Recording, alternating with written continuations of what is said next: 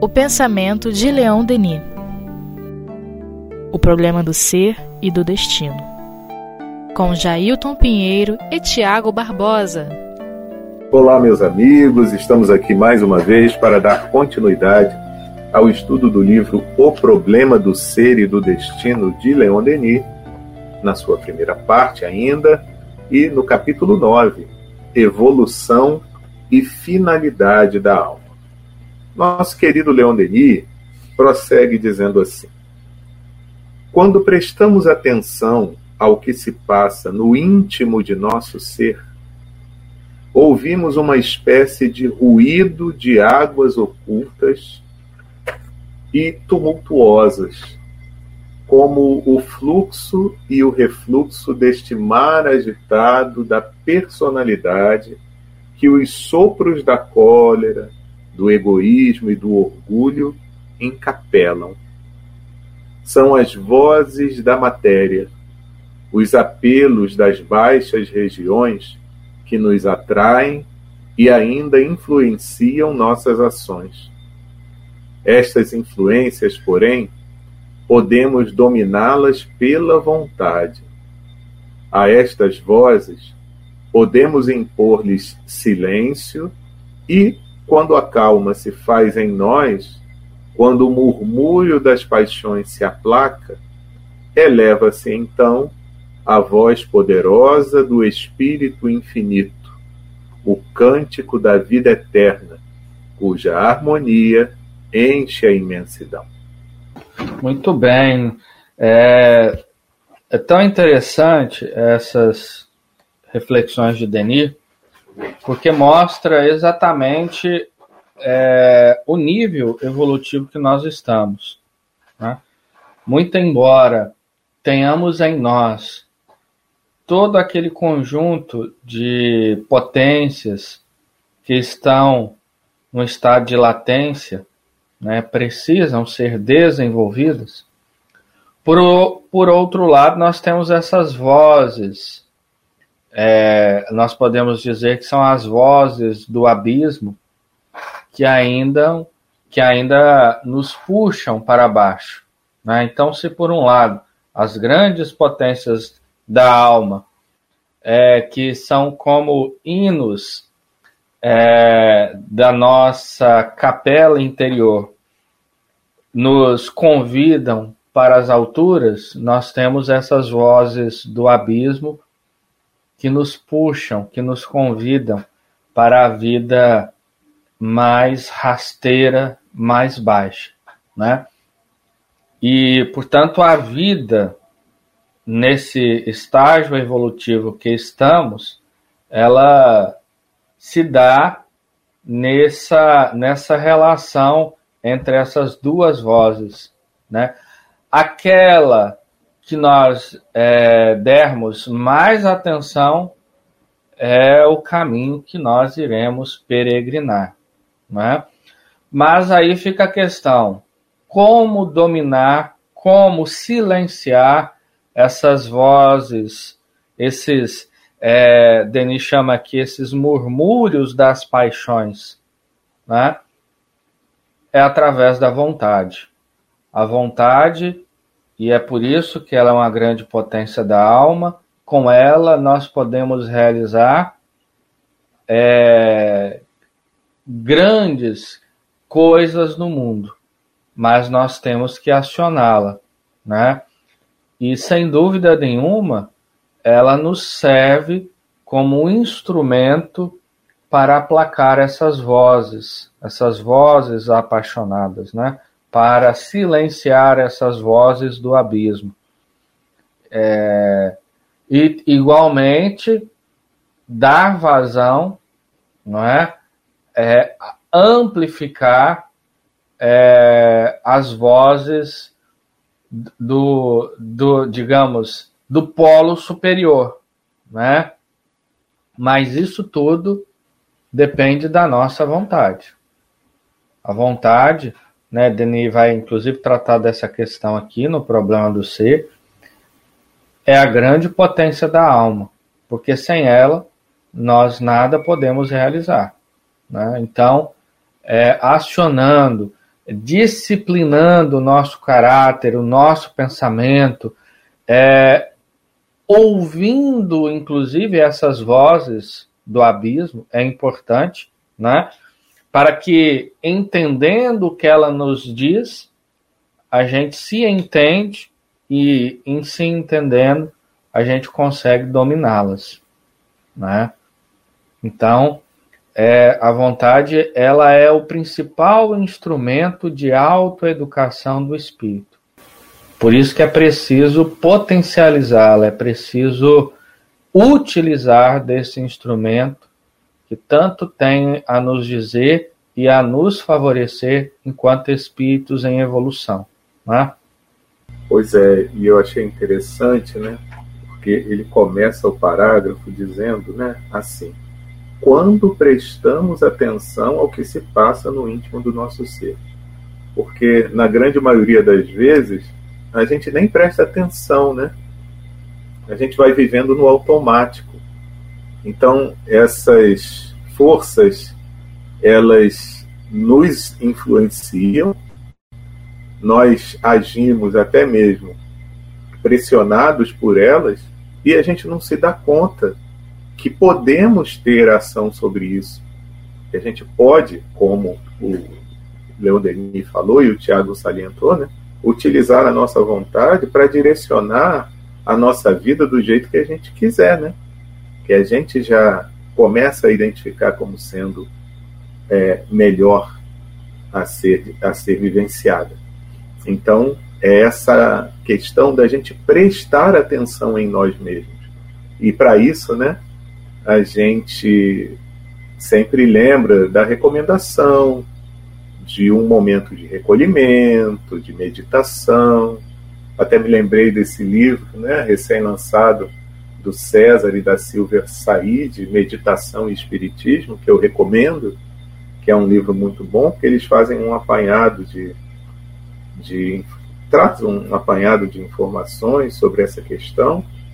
É, e, e, e como é importante a gente parar em algum momento para se observar, para saber que tipo de pensamento, que tipo de sentimento tem vindo à tona, né? como que a gente pode identificar se aquilo é nosso mesmo, se aquilo é uma influência, por que, que eu ainda me afinizo com um certo tipo de situação, com certo tipo, certo tipo de ideia, por que, que eu sou, de repente, mais tendente a me comportar de uma maneira ou de outra. Então, essa observação de nós mesmos é algo que é muito importante, mas nem sempre a gente presta atenção nesse tipo de coisa, né?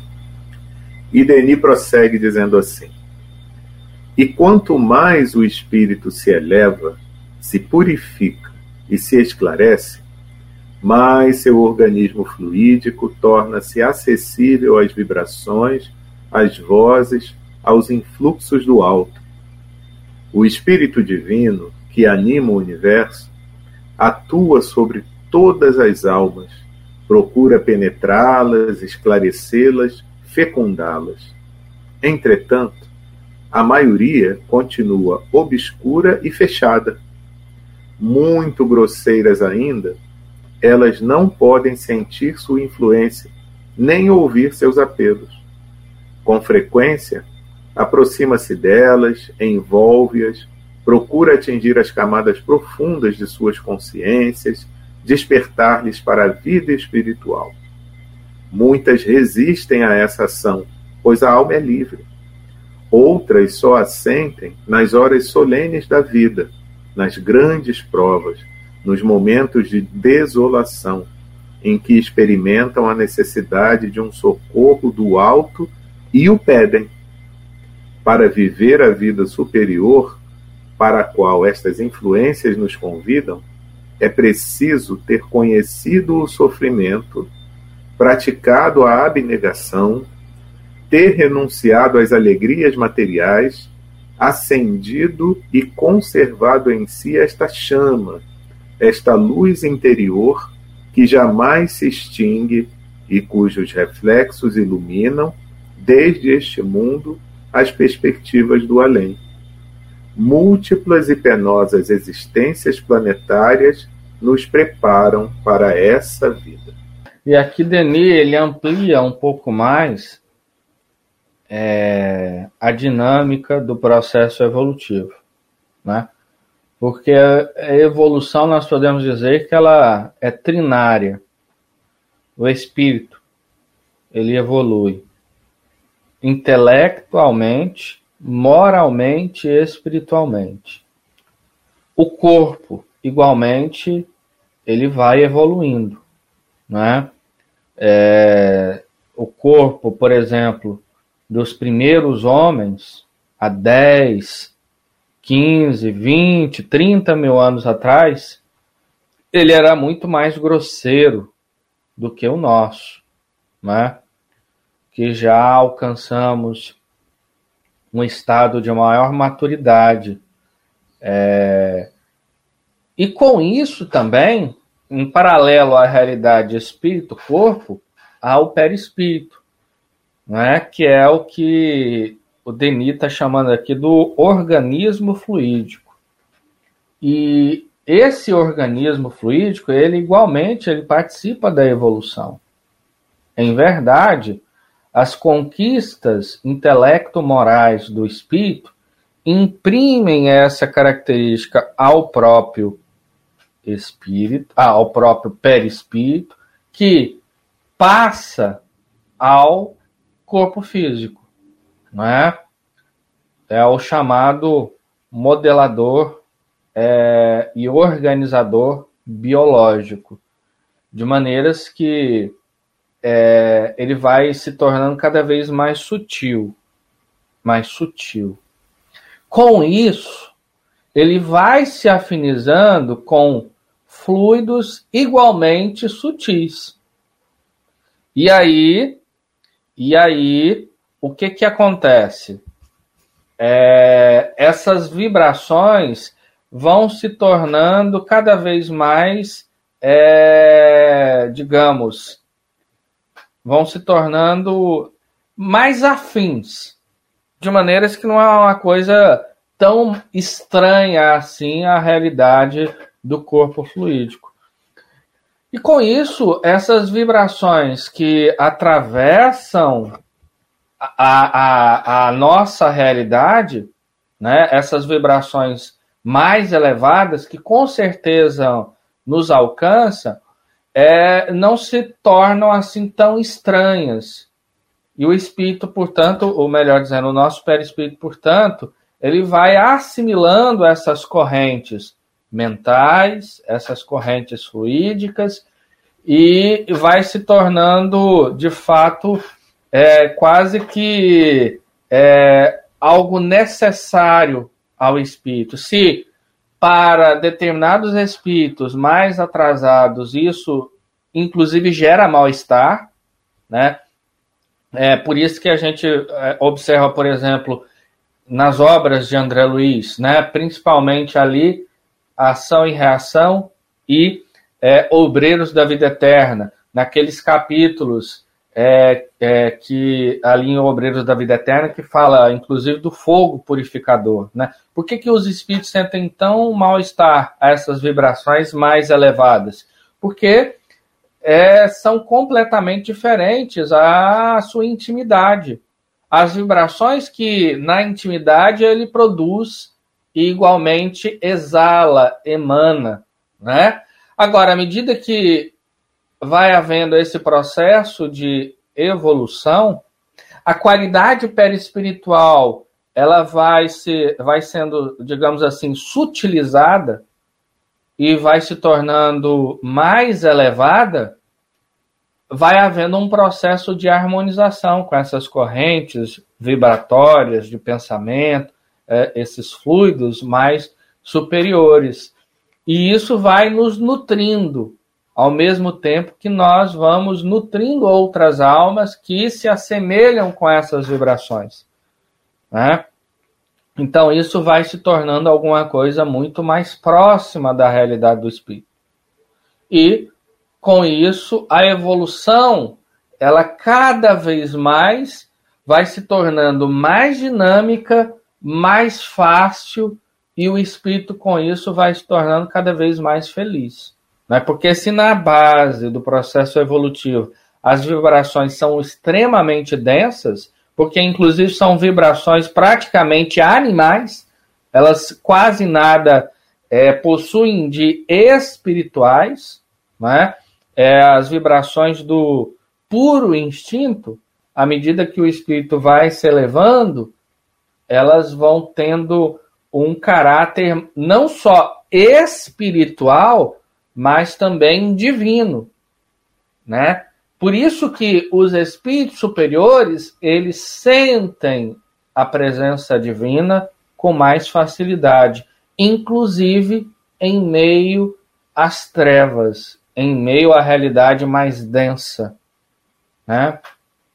Porque é a, o tônus mental que agora ele não só agrega, mas que o caracteriza, né? É a a, a, a sua vibração que já alinha com a do Pai. Né? É por isso que em diversos momentos Jesus diz: Eu e o Pai somos um. Porque não só em termos de, digamos, de pensamento, mas também em termos de vibração. Muito embora a vibração seja um dos elementos que compõem o pensamento, né? Mas só para a gente fazer é, essa distinção é, é para que seja mais pedagógico. Então, é, é, o pensamento divino, digamos assim, ele nos alcança com mais facilidade. E aí a gente percebe que as grandes almas, elas são muito mais inspiradas. Isso é um privilégio? Não, na verdade é uma conquista. A inspiração ela vem mais fácil porque o próprio perispírito, digamos assim, no seu interior, na sua intimidade, já tem um preparo para tal. Diferentes que é, é, em almas mais atrasadas, isso é, digamos assim, mais episódico. Não é uma coisa que se dá com facilidade. Geralmente, nos momentos, como muito bem descreveu aqui Leon Denis, das grandes provas, das grandes dores, dos grandes embates, nos momentos que a alma meio que solta um grito de socorro, um pedido de socorro, e claro, como o amor nunca falha, o socorro vem, né? E a alma se sente agasalhada, se sente inspirada. Mas nas grandes almas, nos grandes artistas que têm uma sensibilidade maior, nas almas é, que já tem um, um domínio maior sobre o pensamento, nas almas que têm um sentido e um sentimento de caridade mais apurado, isso é uma coisa mais contínua, né? De maneira que a gente pode dizer com muita tranquilidade que se o grande salto, o grande salto do reino animal para o reino hominal foi o pensamento contínuo, a gente pode dizer que nessa próxima fase, é, além do pensamento contínuo, será a inspiração superior, né, que sempre estará conosco de maneiras que ela nos caracterizará, enfim. Pois é. É como se nesse futuro, né, Tiago, a gente não precisasse fazer esforço para estabelecer essa sintonia com essas vibrações superiores. Elas já estariam permeando o nosso ser como um todo, né? Porque uma coisa que para mim, nossa, me consola demais é saber que Deus, como o Denis coloca aqui, ele sempre é, está nos é, amando. Acho que a palavra é essa. Eu ia buscar outra palavra, mas a melhor palavra a ser utilizada é nos amando. Né? Leon Denis aqui usa é, uma outra forma né, de trazer isso, que ele fala que o Espírito Divino atua sobre todas as almas, procura penetrá-las, esclarecê-las, fecundá-las, né? com esse sentimento de amor. Mas o que acontece é que nem sempre a gente está aberto a isso, a esse fluxo que é contínuo de, do amor divino é, penetrando, tentando penetrar a cada um de nós. A gente se fecha, como diz Leon Denis. E aí eu me lembrei até também de André Luiz, Tiago, porque André Luiz, no período que ele passou no umbral, ele não deixava de ter uma assistência, mas ele não conseguia identificar essa assistência, né? Ele não se abria a essa assistência que estava ali. Então precisou num momento de depois de muita dor, de muito cansaço, ele lembrar-se de fazer uma prece, ou seja, estabelecer naquele momento uma sintonia para que aquela é, ajuda, aquele auxílio, ele pudesse identificar, que estava ali, existia o tempo todo, mas ele não conseguia identificar. Então, olha que coisa interessante, né? Então, nesse momento atual, meus amigos, nós precisamos fazer esse esforço que até no dizer dos espíritos, lá no livro dos espíritos, é, é a pergunta 909, que sempre me chama muita atenção, é, são pequenos esforços né, para a gente poder sair de um estado inferior para um superior. Mas a gente precisa estabelecer isso como uma rotina no nosso dia a dia, na nossa vida. A realização desses esforços para que a gente possa estabelecer uma sintonia um pouco em maior quantidade com o mais alto, né? para sairmos dessas faixas inferiores. Porque como a gente vê aqui com Denis, Deus nunca deixa de nos envolver com o seu amor e nunca deixa de nos estimular de várias maneiras, de várias formas, a que possamos continuar nesse processo de elevação espiritual. E aí prossegue o nosso querido Denis assim. Assim se desvenda o mistério de Psique, a alma humana, filha do céu, que presa por algum tempo na carne, se dirige à sua pátria de origem através de milhares de mortes e renascimentos. A tarefa é rude, as encostas a escalar, escarpadas. A assustadora espiral a percorrer se desenrola sem termo aparente mas nossas forças são ilimitadas, pois podemos renová-las incessantemente, pela vontade e pela comunhão universal. Muito, nossa, é sempre muito bonito, né? Tudo que Denis escreve e descreve. É, ele sinteticamente nesse parágrafo está é, tratando do drama da evolução, né? O grande drama que é a evolução. E aqui o que vemos é a jornada da alma, né, que é filha do céu, né, porque afinal de contas é filha do Todo-Poderoso, né, que é Deus, e nesse sentido ela tem a, na sua genética, digamos assim, genética espiritual, essa filiação com todo sábio, né, com Deus. Mas nem por isso ela já está no estado, digamos assim, de plenitude. Ela precisa fazer essa jornada, né?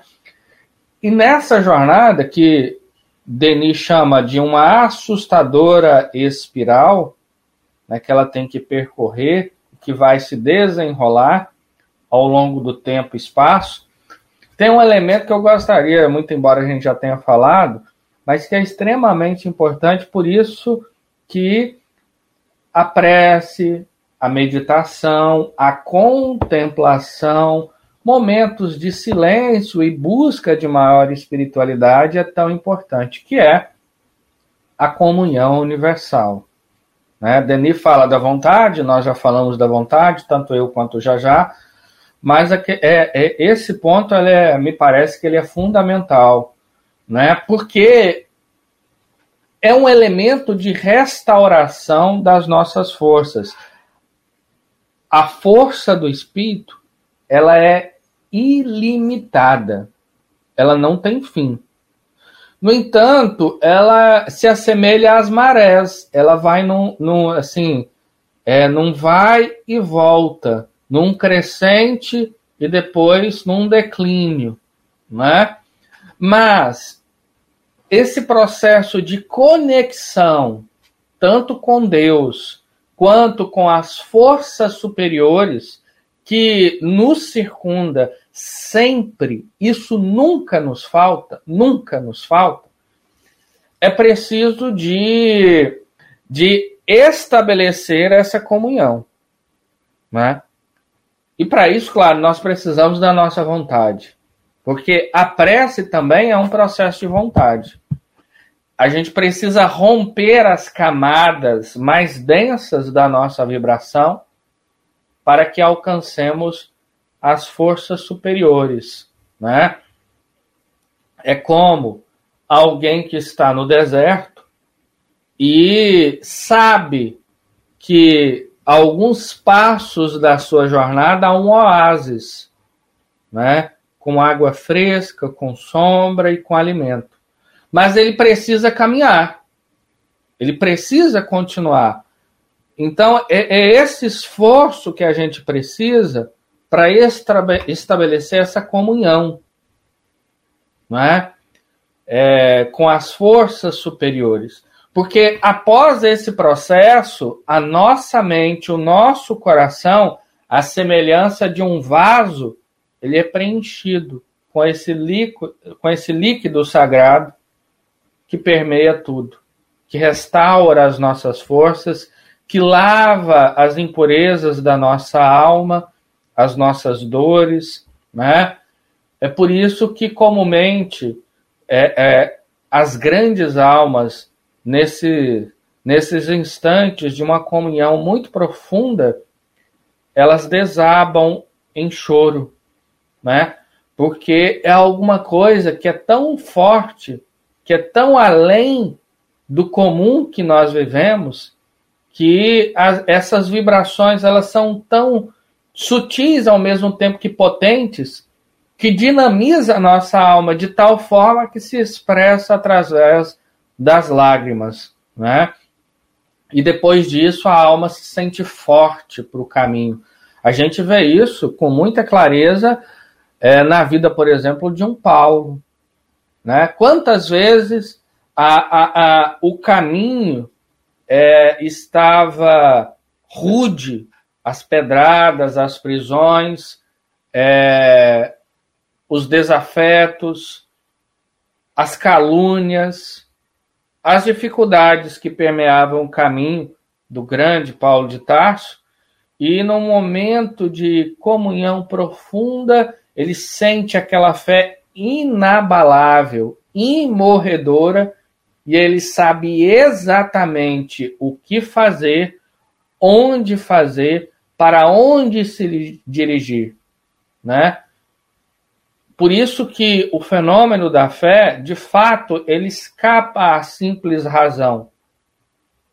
Porque é uma certeza muito íntima. É uma certeza interior.